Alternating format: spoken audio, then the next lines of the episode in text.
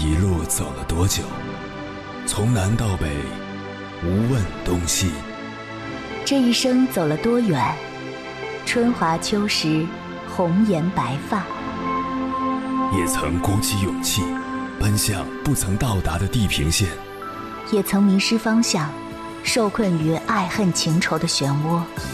当夜幕降临，一切归于沉寂。有人正迎着月光，踏遍千山万水，为你而来。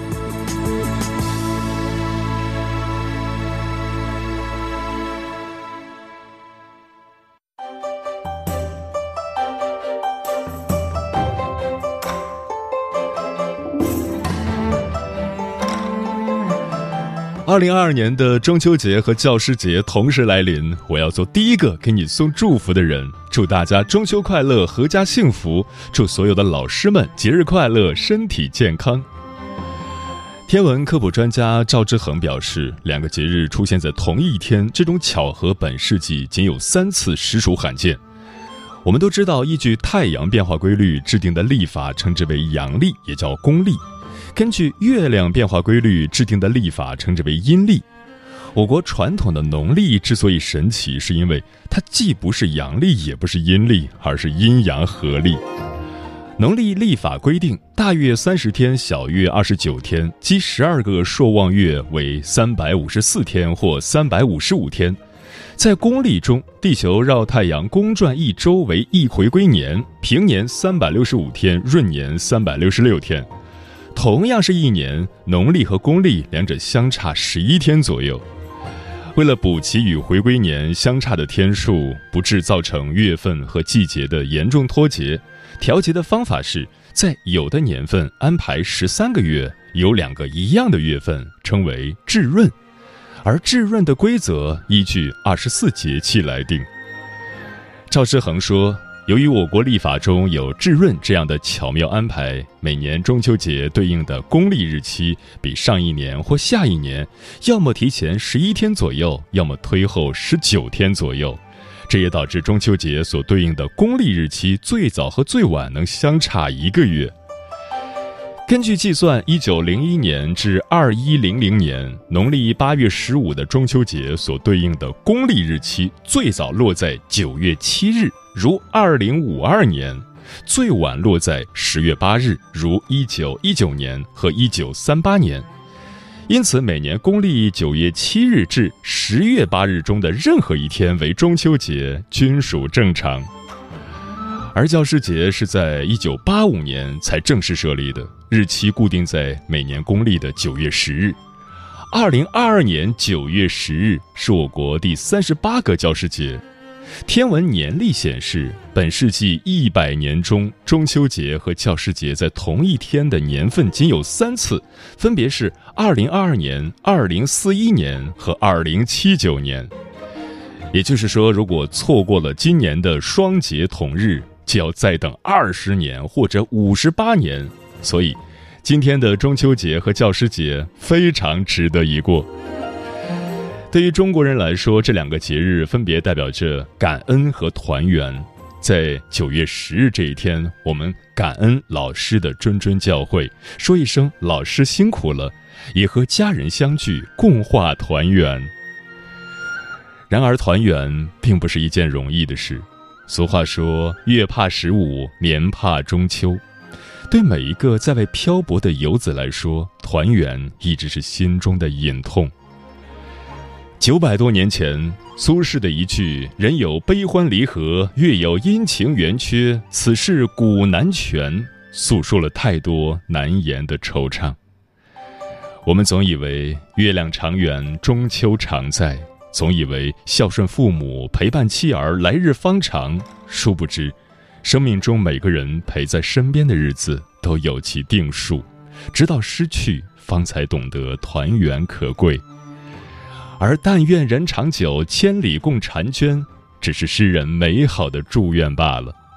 光阴不回头，故人不重逢。再多的挂念，再真诚的祝福，都不及团圆来的踏实。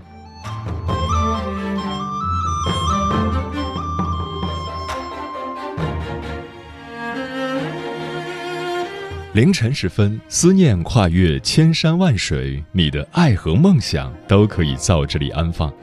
各位夜行者，深夜不孤单。我是迎波，陪你穿越黑夜，迎接黎明曙光。今晚跟朋友们聊的话题是感念师恩，情满中秋。你知道吗？上次中秋节和教师节同一天，还是在一九八四年。但是请注意，中国第一个教师节是从一九八五年九月十日开始的，所以严格说，二零二二年九月十日是中秋节与教师节的首次重合，更是可遇不可求、值得纪念的好日子。而下次的重合要等到二零四一年。在今年这样特殊的节点，当象征团圆的中秋节遇上尊师重道的教师节，情感上的化学反应就产生了。父母是孩子的第一任老师，老师是孩子的第二任父母，爱在传递，情在流转。关于这个话题，如果你想和我交流，可以通过微信平台“中国交通广播”和我分享你的心声。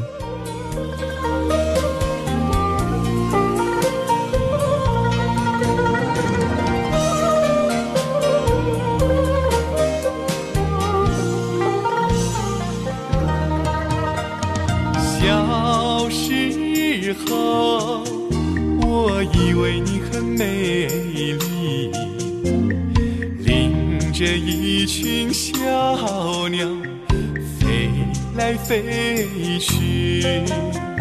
小时候，我以为你很神奇，说上一句话也惊天动地。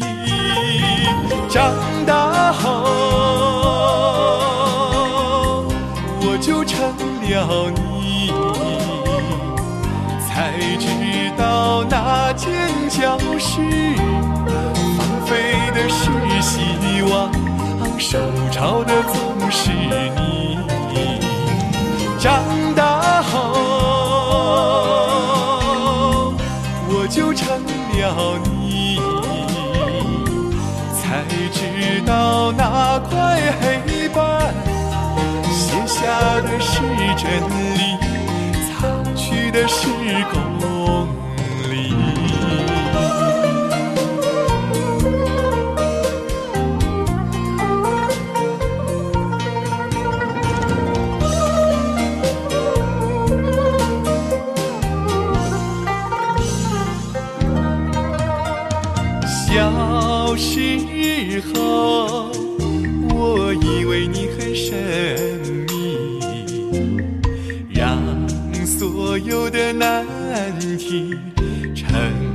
乐趣。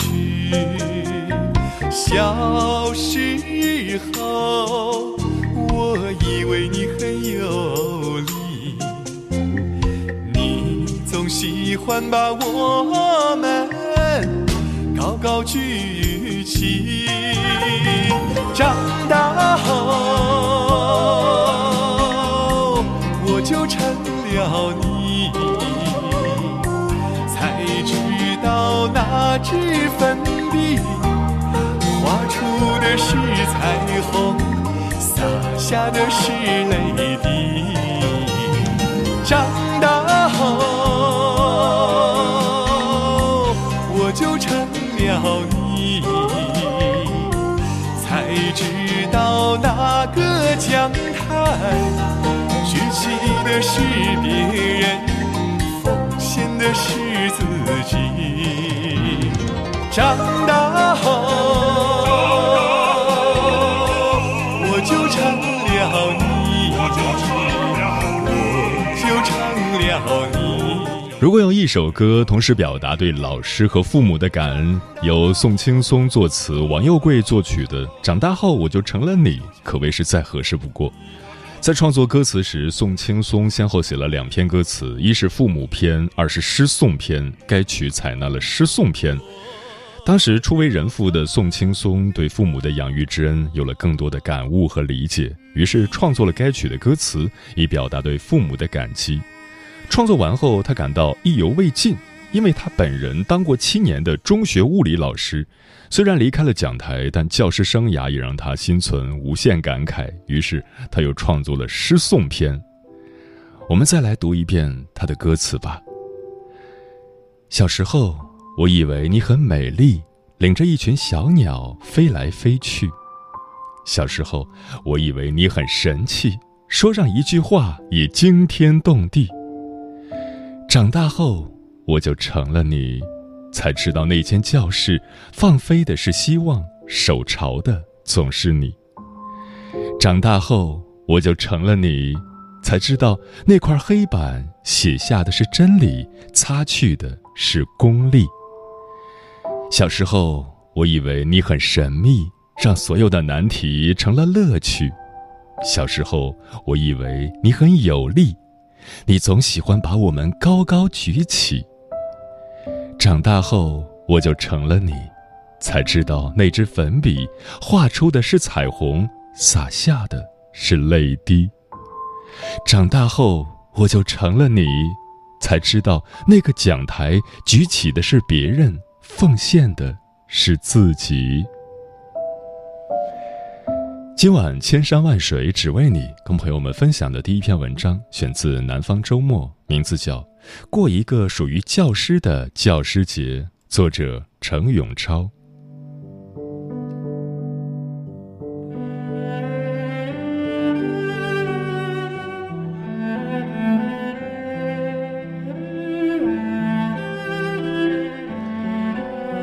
九月开学后没几天，教师节又到了。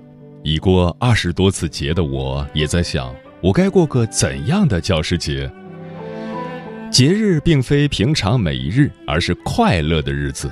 我们为特殊群体专门设立节日，例如儿童有儿童节，老人有重阳节，妇女有妇女节，医师有医师节，护士有护士节，教师自然有教师节了。纵观历史，节日的形成和设定都有各自缘由。但对于为特殊群体设定节日，突然发现一个规律，就是大都为了保护或唤起社会对这一群体的关注。譬如三八妇女节、六一儿童节，从某种角度而言，妇孺属于社会弱势群体，我们才通过设定节日来唤起人们的关注。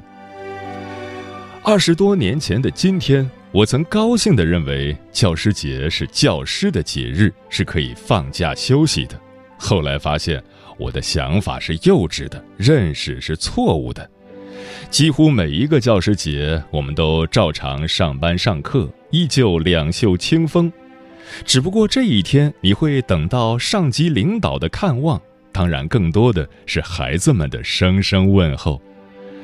今年正好碰上了中秋，才得到了休息的福利。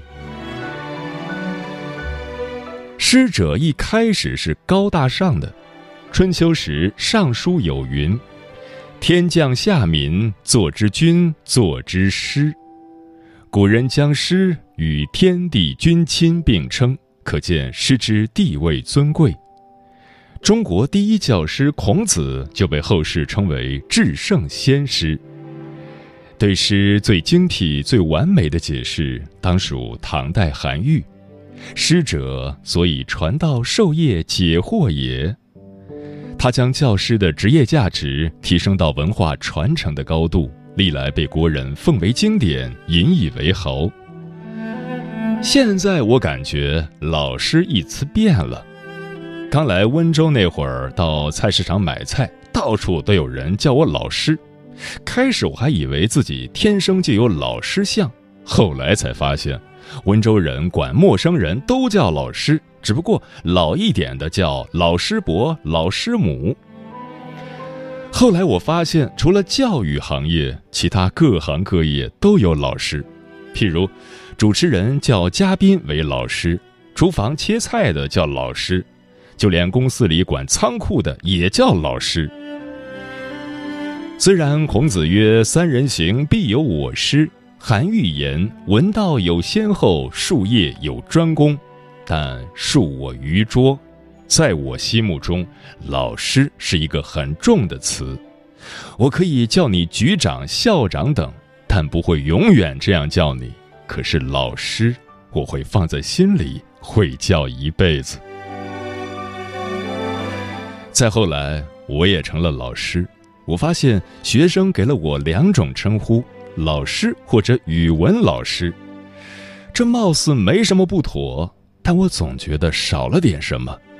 上课时，我对学生说：“你喊我语文老师，我是不是可以叫你语文学生？或者干脆如狱警喊犯人，不呼姓名，只叫学号？”后来，孩子们就叫我程老师或超人了。坦率地说，我更喜欢学生在老师前面加上一点我的痕迹，这是一种教育的痕迹，也是一种生命的痕迹。这种痕迹起码要比春蚕、蜡烛和人梯好。尽管我知道这些词都属于汉语中上好的词汇，是这个社会给予教师最崇高的赞誉，但是“春蚕到死，蜡烛成灰，甘为人梯”这种奉献式的口号，似乎让人高处不胜寒。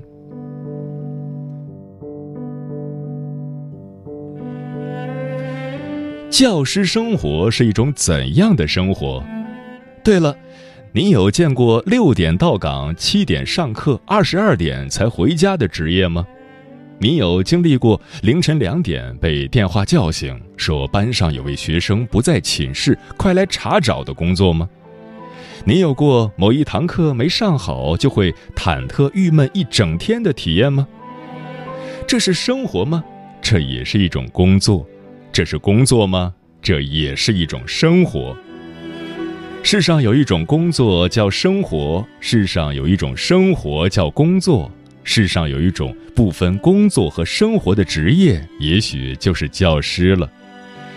但教师是不能抱怨的，是不可以抱怨于论坛的，因为你在圣坛之上，你是太阳底下最光辉的职业，光辉的。人们连找对象都喜欢找女教师，因为谁娶了女教师，就等于既娶了老婆，又请了家庭教师。记得一位长者曾对我说：“上辈子杀猪，这辈子教书。”网上也曾盛传教师分三六九等。面对此类谣传，我会一笑了之。但是。谁也没有权利站在道德制高点去要求别人，因为除了教师这一角色，我们还有其他更多的身份。老师们，请保重自己。教育并非是拯救迂腐唯一的灵丹妙药，凡事不能一蹴而就。不要苛求所有学生都品学兼优，通过您的努力。孩子每一点的进步都可喜，不要奢望每一名学生都随你心意。作为一个拥有灵魂的个体，孩子也渴望自由呼吸。不要盲目夸大教育的力量，社会的方方面面无时无刻不在与你争夺这块阵地。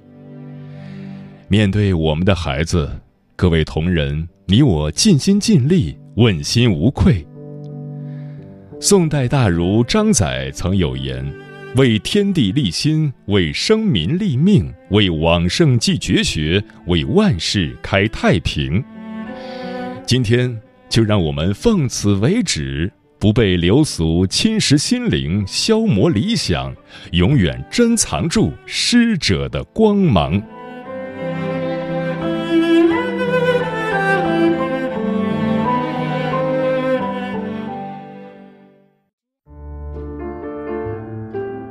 有一种思念叫望穿秋水，有一种记忆叫刻骨铭心，有一种遥远叫天涯海角，有一种路程叫万水千山。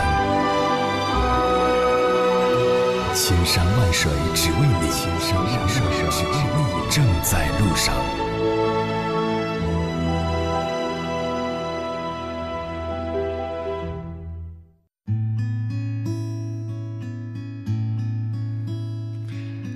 感谢此刻依然守候在电波那一头的你，我是迎波。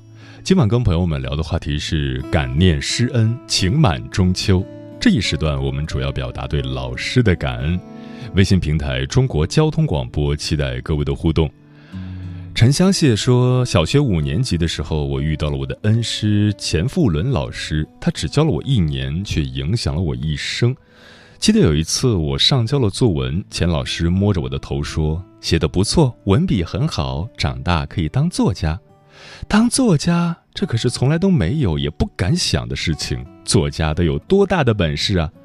然而，就是这样一句话，也许是不经意的，却润物细无声的拨动了一个小姑娘的心弦。作家，多美的一个梦啊！后来，我走上了写作的道路。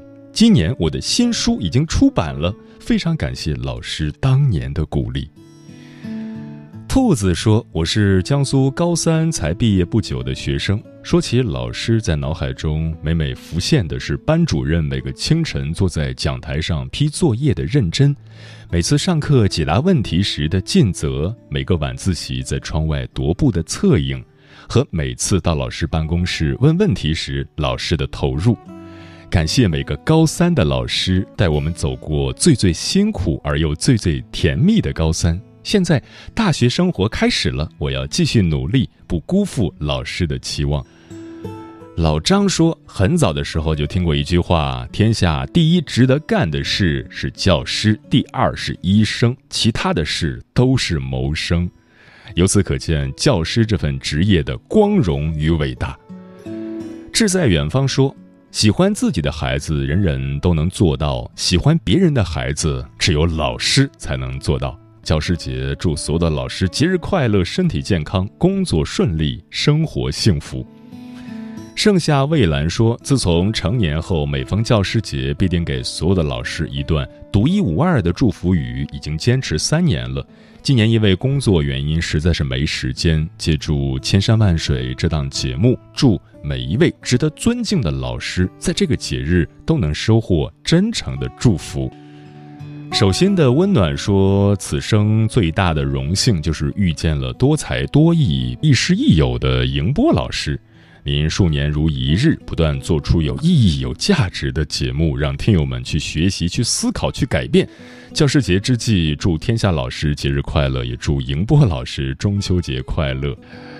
谢谢你的祝福，但叫我老师不敢当，因为我没有教师资格证。但是我非常愿意把我对生活的理解分享给大家。龙哥说：“人的一生能遇到好老师，真是幸运啊！老师教我们知识，教我们做人。老师经常说，书是给你自己念的，不是给我念的。”师恩永难忘。